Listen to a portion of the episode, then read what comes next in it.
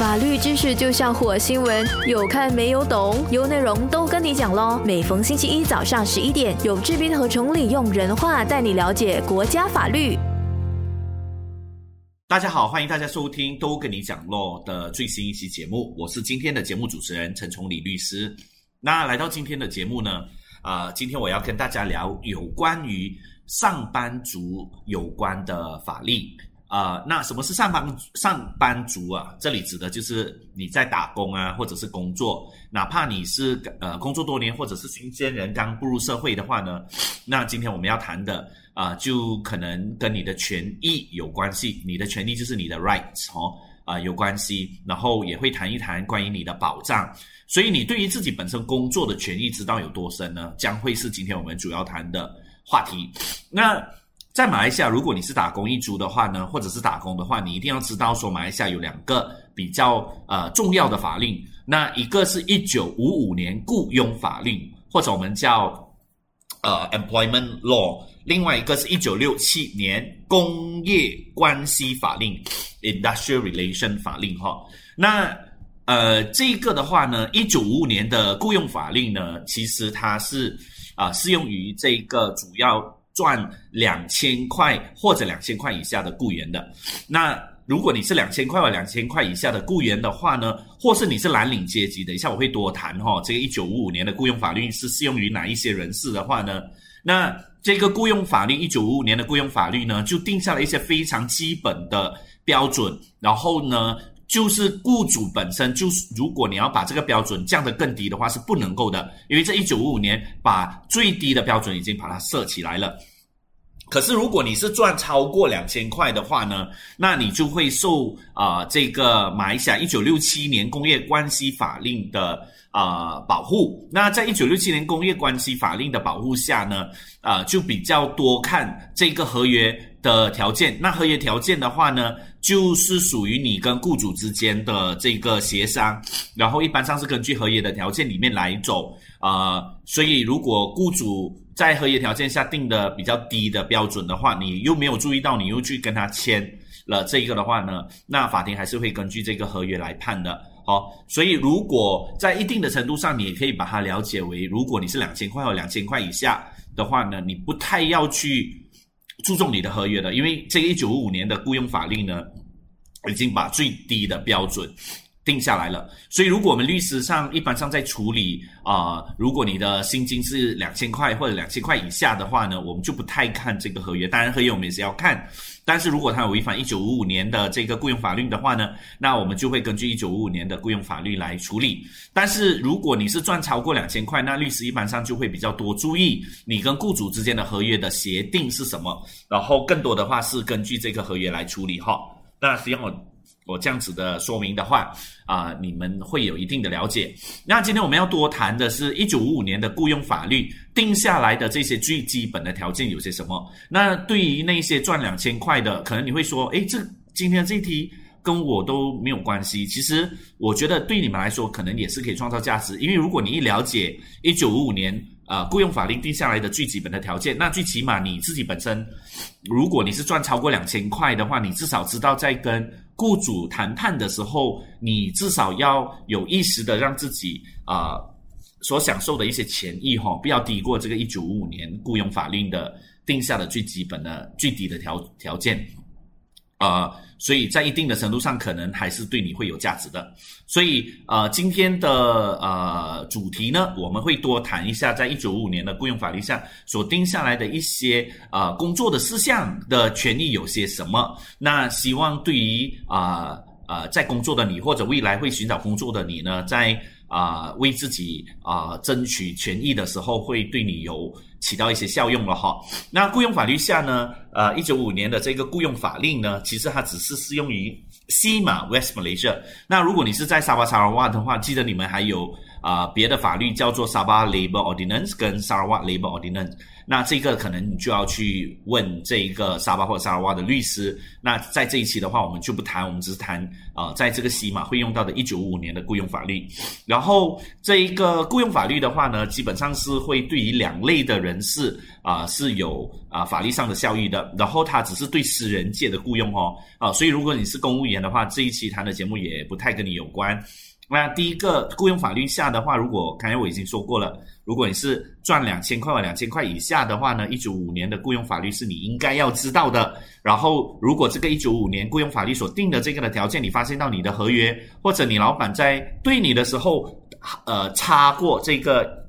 一九五五年啊雇佣法令的里面所定的定下来的一些基本条件呢，那你就应该为自己去争取或者是咨询一些律师了。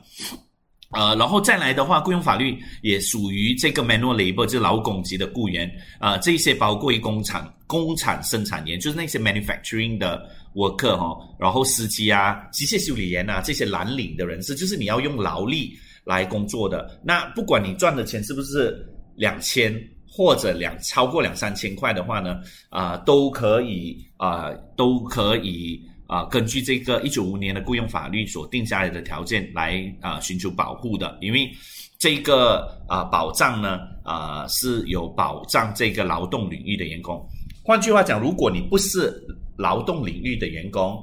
你的薪金必须要两千块或者以下才可以受保障于一九五五年的大马劳工法律。又或者，如果你是劳工领域的员工，那就不管你是不是赚两千或两千以上。你是手动的劳工者，你也可以受保障于一九五五年的大马劳工法律，或者我们刚才所说的一九五五年雇佣法令。好，这个是你们应该要知道的。那呃，至于薪金超过两千块的员工，又不是劳动的话，那怎么办呢？那基本上就是我刚才说的，就看你的这个雇员跟雇主的合约而定。呃，特别是你的 offer letter 或者 letter of employment，然后看一下这个。Offer letter 或者 letter employment 有没有写到呃你的权益？那如果你赚超过两千，offer letter employment 的话写的东西又是好像差过今天我们会会提的一些呃工作的事项的话，那可能你啊就在记得以后要在呃跟老板谈判的时候就要比较聪明啊，你就不能够运用这个一九五五年的这个劳工。法令里面说这个呃，你你的 offer letter 是不合法的哈，因为这个一九五年所定下来条条件的话，只是适合用于那些啊，看下我说的两千块或两千块以下的员工，还有那些劳工法律。好，在节目的回来呢，我们就会开始谈一谈啊，在这个一九五五五年雇佣法令之下所定下来的一些基本的条件，然后呃，给你们大概有一个认识哈。就是在法律下，马来西亚的法律的框架里面，一些我们工作的情况下，请问法律的一九五年的定下来的最基本跟最低的这个标准是些什么？那希望这个大家以后在工作上哦，可以为自己啊注意一下。那希望你继续啊留守在这个节目，我们待会回到节目现场的时候，我们会继续跟你探讨这一个啊上班族或者打工族啊啊这个你的权益有哪一些？我们待会见。法律知识就像火星文，有看没有懂，有内容都跟你讲喽。每逢星期一早上十一点，有志斌和崇礼用人话带你了解国家法律。欢迎大家回到这个都跟你讲咯的节目现场。那今天要聊的是跟啊上班族或者打工一族有关的法律问题。那特别是关注于你的工作的权利，就是你在打工的话，那。在刚才上一段的录音呢，我就有提到说，呃，今天主要我们要谈的是一九五五年雇佣法令啊所定下的一些基本的条件。那为什么这一个会比较重要呢？是因为一九五五年雇佣法令呢，它其实是保护那一些赚两千块或两千块以下的员工，包括于外劳哈，还有保护这一个呃劳工阶级，就是你是用手。呃，劳力来换取你的工资的，那就不管你是不是两千块，比方说司机啊，呃，比方说是工厂的员工啊，那一九五五年的雇佣法律它很厉害的地方就是在于它定下了最低的条件，所以如果你的合约哈把这个定下的最低的条件改成更更差的话呢，那一九五五年的雇佣法律呢是可以 override 的，就是我们是要根据一九五五年的法律的最低的标准来走的，那你的合约就无效的。那一九五五年的雇佣法律呢，是不适应不保障那些赚超过两千块的员工的。那你如果是赚超过两千块的员工，你又不是蓝领阶级的人，不是劳动族的话呢，你的法律是受保护于这个一九六七年的工业法关系法律，更多的是看你跟雇主之间的契约。那有没有可能性你跟公主呃雇主的契约定的一些法律是差过这一九五五年雇佣法律？有，但是在现实生活中还是比较少的哈。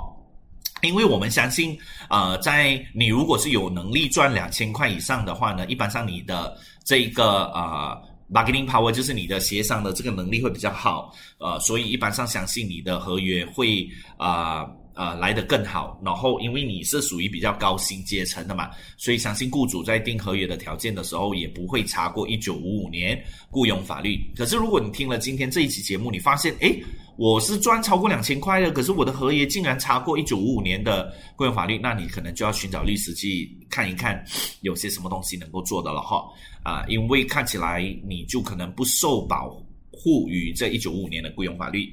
那今天我接下来的。啊，谈话的节目我们就会多聊这个雇佣法律下所定下的一些基本的条件哈。首先，工作时间呢，呃，雇佣法律一九五年是有定每天工作的时间是八小时正常的。那你如果工作超过八小时的话，是可以 claim OT 的，我们叫超时工作 overtime。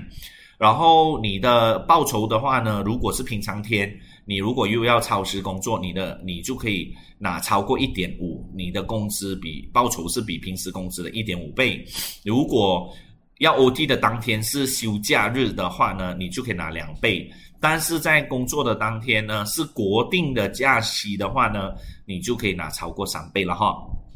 哦，所以这个是一九五五年啊，这个雇佣法令定下来的工作的时间。那如果你必须不停的工作呢，呃，那雇主呃一定要确保，如果他连续工作八小时，中间。特别是五个小时过后，一定要给至少三十分钟。如果是工作半小时的话，中间要有一个四十五分钟的时间，是让他有机会去啊吃食物的进食的哈。然后接下来是你每一年呢都可以有十一天的有薪公共假期，就是我们讲的啊 big leave 啊，就是你一定要有十一天的啊有薪公共假期啊 public holiday 十一天。那其中五天呢是。啊，国庆日一定是不可以工作的啊！如果要工作的话，你可以要求超时工作。元首诞辰、周元首或者苏丹诞辰、劳动日还有马来西亚日哈，这个是呃其中五天是定了的，就是这这五天它一定是啊 public holiday 来的。那另外六天呢，公司要选哪六天作为这个 public holiday 有薪的公共假期的话呢，是由雇主去定，然后另外通知员工的。所以换句话讲，你一年工作下来的时间呢，有十一天是公共假期，你不用工作的。可是你现在发现到，如果你工作的话，诶，好像我去年都没有拿到十一天的公共假期哈，那你就要去看一下了的哈。那如果你是在公共假期被要求工作，记得你是呃可以拿这个三个三倍的这个呃。啊啊啊啊呃，工资如果是超时的话，那如果是啊公共假期被要求工作的话，你是啊以啊这个平常两倍的价钱。那如果在公共假期又要超时的话，是三倍。好，这样讲的话，应该就比较明白，对不对？啊，然后接下来，除了公共假期的话，你还可以拿有薪年假，就是我们讲的 annual leave。Annual leave 的话，如果你是工作少过两年。你的 annual leave，呃，就是有薪年假，你可以申请八天哦。所以，如果你是在一间公司少过两年的话呢，你就可以申请八天的 annual leave 有薪年假去度假，再加上这个十一天的有薪公共假期。那如果是两年到五年的话呢，你可以拿的 annual leave 就多四天，就是一共有十二天。超过五年，你的 annual leave 就是十六天。那如果公司给多你，那给多你，那不就好咯？只是在公司给给少你，那如果你的这个啊，薪资是两千块或两千以下的话呢，你就可以说，哎，这个呃合约是犯法的，因为并没有根据最低的标准来给到你这个有薪年假哈。所以啊，这个是这个年假，呃，有薪年假的部分。再来是这个病假，病假的话呢，就是如果你不好不好运呢。就是工作的话又碰上生病的话呢，啊，法律也规定哈，你员工呃雇主一定要给你病假。那病假的话呢，生病没有住院的话呢，你少过两年的话，每一年是十四天，公司一定要有有给你十四天的这个的病假，就是当然你没有生病就不能拿嘛。哦，病假它不像你的 annual leave 年薪这样子可以拿用到完的，生病的病假嘞，就是你生病才可以拿的。那没有生病的话就不能哦。那生病的话，你一定要有 MC 啊，一定要去公司的注册医生。所以公司如果注册医生的话，你一定要去公司的注册医生。除非你当初是病到很辛苦了，那你去政府医院的话啊就合理，或者距离太远的话，你就去一个非注册医生。不然的话，公司可以啊基于你。呈上来的 MC 不是因为 banner doctor 或者不是注册医生哦，他可以拒绝，好，但是一切都是以合理为准呐。那如果你是生病没有住院者的话的病假服务两年以下是十四天，两年到五年是十八天，五年以上的话就二十二天哈。所以就是你在一线公司待的越久，你的福利就越好。那如果有住院的话呢，是可以拿到一共六十天的病假的哈。所以啊，这个是另外一个事情你要注意的。那如果你是女生的话，在法律下呢，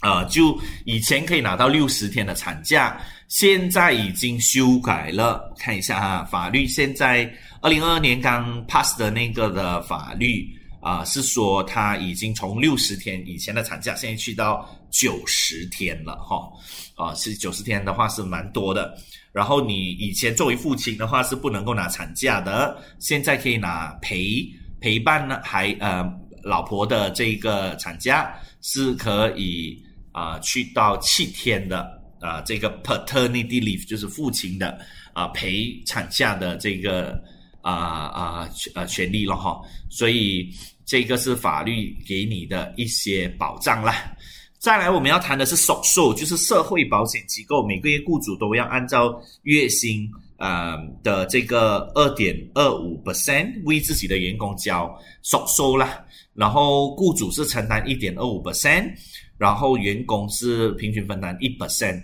那这个 s o c i 呢，就是因为它是保障什么？就是如果你不幸因为工作受伤、伤残或者死亡，choy choy choy，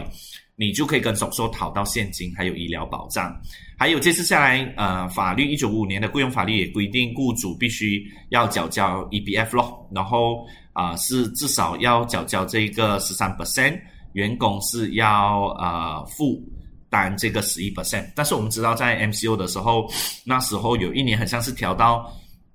啊，很像是你可以不用还到十三 percent，你可以交少，但是如果你还是继续要还十三 percent 的话，你。你你可以啊呃坚持要还这个十三 percent，但总体而言，如果你是打工的话，你要确保你的雇主按照一九五五年的这个雇佣法律呢是有规定，是雇主一定要交收收，还有一定要交这个 EBF 的哈。还有接下来是啊，在这个一九五年呢啊，如果公司要把你裁掉或者是终结你的话呢，其实它要有合理的。这个理由如果没有合理的这个的理由的话呢，然后公司是不能够随随便便把你裁掉的。呃，比方说，如果是合理的理由有包括于，比方说你工作表现不好啊，你超过三天没有去啊公司，呃，然后公司有进行一些调查这些，但还有另外一种我们叫裁员哈，裁员跟终止。啊啊，你就是终止的话，我们英文我们一般上我们讲 fire，把你 set 掉。裁员的话就比较不一样，裁员就是好像公司没有办法运作下去啊，然后或者是公司内部有重组啊，或者公司要 downsize 啊，这些他没有办法，因为你的这个岗位是不需要了的，所以就有裁员。在法律上，这种我们叫裁员的话呢，它是合理的话呢，那他就不需要做赔偿的这个的行为。啊，那如果是把你 s 掉 s 掉就是说这个职位实际上公司并没有因为啊财务问题啊内内部重组或缩小规模不需要，而就是因为你的工作表现不好把你 s 掉。所以如果你无端端的被公司突然间终止掉你的这个的合约，其实是不合理的。好，因为在法律下呢，如果你的合约被终止的话，公司一定要有合理的理由。那可能合理的理由是基于你的表现不好。啊，或者是基于公司啊要有财务部的呃困境啊、内部重组或者缩小规模这些的因素，它可以合理化，它必须要终止这个你的合约。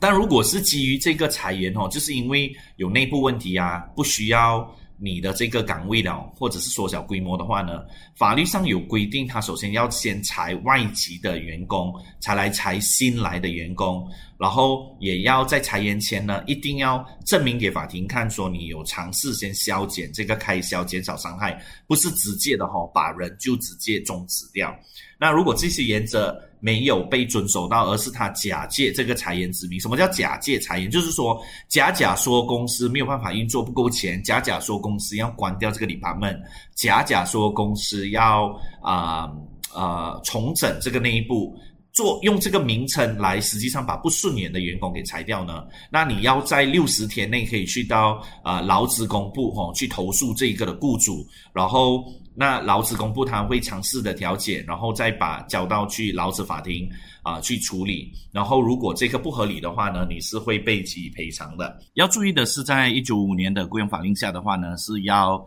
记得哈，你要啊终止一段关系呃雇佣关系的话是要给到通知的。那这个的通知呢是多长？等一下我们在下一段节目的时候回到节目现场，我会再更多的跟大家的分享。然后这个的通知，除非在特定的情况下，比方说啊，因为你有调查了过后，发现到对方啊所做的这个啊犯法的事情，或者说呃呃呃在工作上所犯的这个的错误是非常的严重，不然的话是要遵守这个啊法令或者是信中所规定的通知的。好，希望你在下一段节目里面。呃，能够继续留走在这个节目现场，我们下一段节目回来会有更多的分享。谢谢你。法律知识就像火星文，有看没有懂，有内容都跟你讲喽。每逢星期一早上十一点，有志斌和崇礼用人话带你了解国家法律。欢迎大家回到啊这个节目的现场。那刚才我们就提到说，如果要终止合约的话，啊，那包括一裁员，我就有说到说是必须要给通知的哈。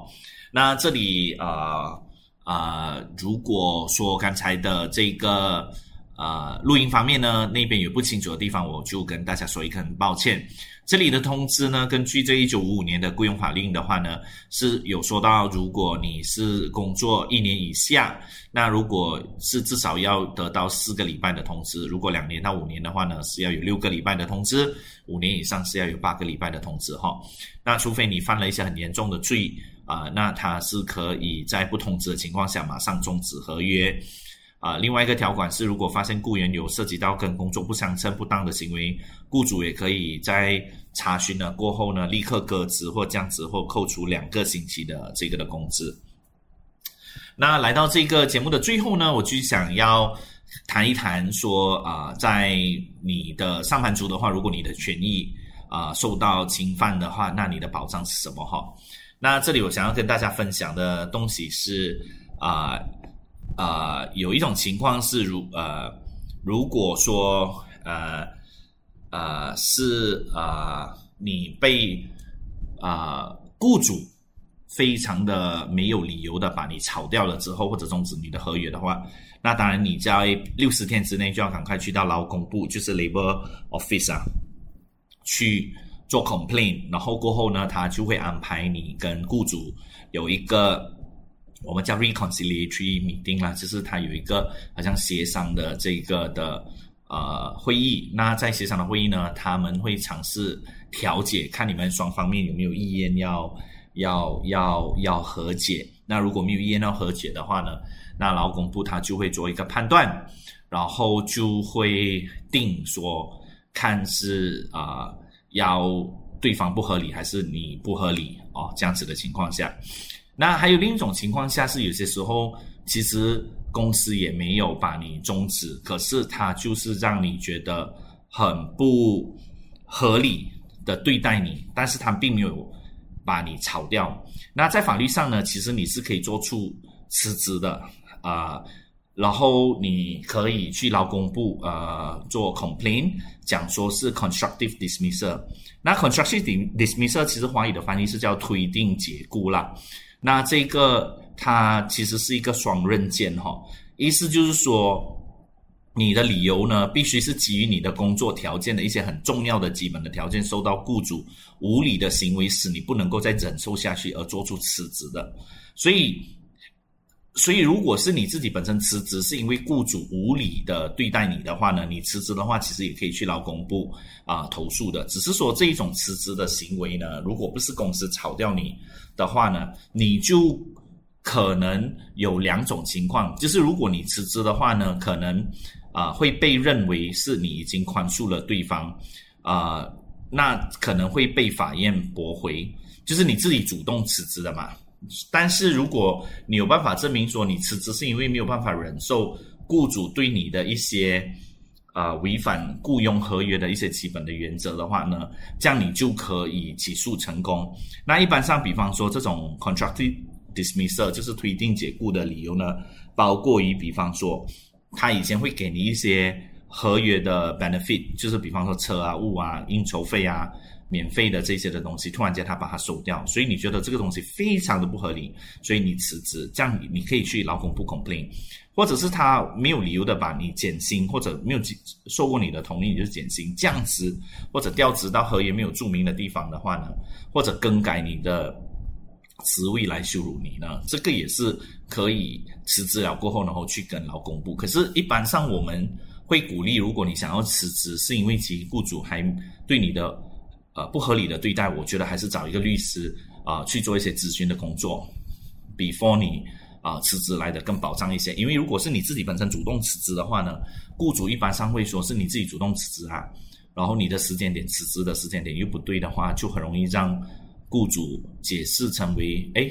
其实你辞职是你自己主动要的，跟我怎样对待你没有关系哈。那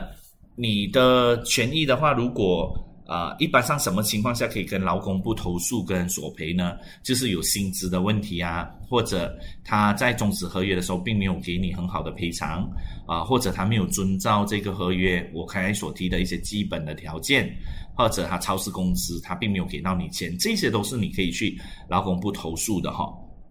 那一般上，你去劳工部投诉的话呢，你要做好以下的准备，就是劳工部会录下你的口供，然后他需你需要准备一份你跟劳雇主所签的这个服务的契约，还有这些文件的证明。一般上也要附上你最后三个月的 salary 的 slip，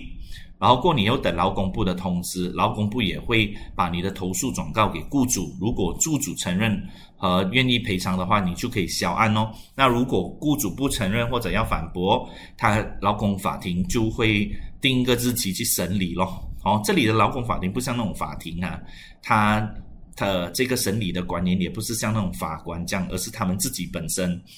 啊所请的这个的 officer，他并没有律师的这个的资格哈。所以啊，如果是由劳工局。处理你的这个的话，就是你是赚两千块、两千块以下，或者是啊是蓝领阶级，是一九五五年的雇佣法律的话呢，就劳工局的法庭会开庭哦，他就会用信通知原告，就是雇员，然后叫雇主到庭，然后劳工法庭的程序程呃审理的程序呢，就跟法庭一样，就是你们双方都可以把证据提出来，可以为自己辩护啊，也可以聘请这个代表律师为你们辩护了。如果过后，高呃劳工法庭做出的裁决，你有不满的话，就可以上诉咯。呃，如果对方劳工法庭如果没有根据这个劳工法庭的指令，你可以在民事法庭执行其指令啦。所以这个是大致上对于这个两千块、两千块以下人的这个的保障。那如果是两千块和两千块以上的这个的话呢，你就不会去劳工法庭，劳工部只是处理你的 complaint，他会安排一个日期让你们双方尝试的和解。如果不能的话，他就会把它转转去这个 industrial relation court，在 industrial relation court 就有比较专业的法庭的，那它里面的 industrial relation 的那个的法官，呃，是比较他是有受过这个法律的。培训的哈，所以就比较 proper 咯，会比较正式，呃呃，因为你如果是两千块以下的话，你是根据合约走，所以啊，他对于这个法庭的这个官员或者审讯人员的要求也比较高。然后最后，如果是啊，你是雇主的话，当然马来西亚还有其他的法令来保护你，比方说你在工作的地方的地点到底安不安全啊？其实我们有一个 Occupational Safety and Health Act 是有规定，还有工厂 Factories and Machinery Act 规定说，雇主必须采取安全的措施来确保这个员工的工作环境是安全的。啊，再来，呃，现在也谈谈的比较沸沸扬扬的，二零二二年就是呃这个最新工作。的啊，基本的 salary 哈，现在是被调到千二块，呃呃，包括于这一个，如果你是外籍人士的话，也是要去到千二块。再来，我们也有退休法令，就是 minimum retirement age，是说六十岁的话就啊要退休，哈啊，让这个呃员工退休的这个的法律，这些都是一些比较小的一些的法律，主要的话还是这个我们刚才。提到的一九五五年的啊雇佣劳工法律来规规范跟保障这个啊员工跟打工一族的这个的权利。那来到节目的尾声，希望今天谈的这个的课题哈啊对你有价值，希望你们能够定时的留守在都跟你讲过的这个的节目啊，谢谢你们今天的收听，我们下一期再见。单听都那么过瘾，再配上视频就最好不过啦。赶快点击 CP Cool Associate 的 Facebook 以及 CL Dan dot com dot my，给你更精彩的视听享受，优内容让你过上优质的生活。